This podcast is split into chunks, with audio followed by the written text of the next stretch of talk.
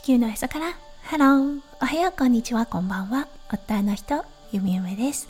このラジオはオーストラリア在住20年となったゆみゆめがオーストラリアのこと育児のことそしてパートナーシップについてマクロからマイクロまで幅広くお話しするラジオです。今日もこのラジオに遊びに来てくださってありがとうございます。今日は2月12日月曜日ですね。皆さんどんな月曜日の午後お過ごしでしょうか？はい弓嫁はね今日は月曜日ということで看護のお仕事に来ております。はいなのでこの収録は先日行ったものとなっています。皆さん素敵な週始めのうん、月曜日お迎えでしょうか？はい、それでは最初のコーナー、ネイティブってどう話す？今日の Aussie English。はい、今日は、うん、今日のね、メインテーマのタイトルをそのままね、英語にしてみたいなと思いました。はい、今日のね、タイトルは、迷うなら進め。うん、はい、これをね、英語で表すとなると、なんて表せるかなって考えたとき、こんな風にね、表現できると思います。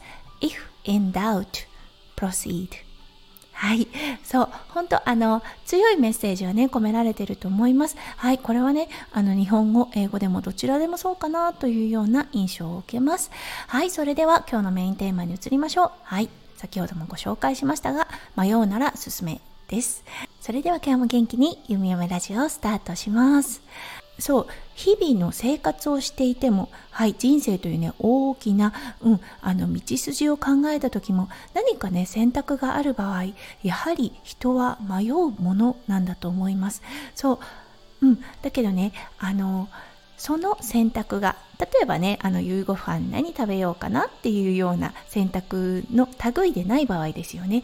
何かね大きな決断をしなきゃいけない時どっちがいいのかなと迷うこと皆さんもあると思います。そうそして弓嫁がね思うこと。うん迷った時。はい。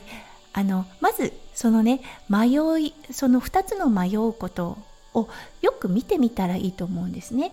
そうそうすると見えてきます。一つはあまり変化がないことです。そしてもう一つは変化があること。はい。もうちょっと深めていきましょう。うん。あのそこに心がワクワクするような感情が出てくるでしょうか。うん。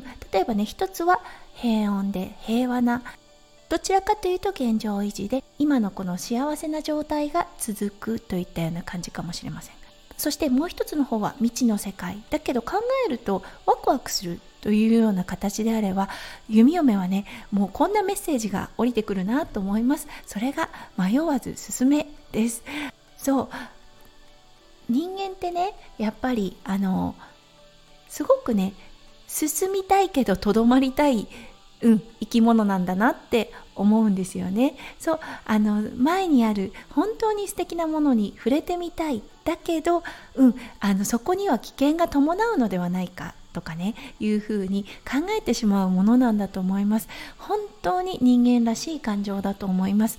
だけどそこにもしね心が躍るような感覚があればうん弓嫁はね前に進むべきサインなんじゃないかなって思うんですね。そうだからね今リスナーさんの中でそう何かねこう迷いに迷っている方がいればその迷いですよねを少し分析してみるといいかなと思いました。その分析をする上でそこに感じていた漠然としたね怖さであったりとかそう何かとどめようと思う気持ちが明確になってきてそしてねそれがもしかすると取るに足らないものである可能性もあります。そうなのでね迷うのであればそう分析して進めかなといったような感じがします。はい。なのでねあの大きな決断を心に描いてる方弓嫁もごく最近ものすごく大きな決断をしました。はい。そしてねやっぱりその時にしたこと、うん、分析してみてそして片方が心躍るのか、うん、あの未知の世界ではあれど、うん、まだ見ぬ道ではあるけどそれは楽しそうなのかっていうことを基準に、うん、そのね決断を決めた進むことを決めたというようなことになりました。はい。なのでもしよかったらうん。あの必要としている人にねこの声が届くといいなと思い今日はこの配信をさせていただきました。今日も最後まで聞いてくださって本当にありがとうございました。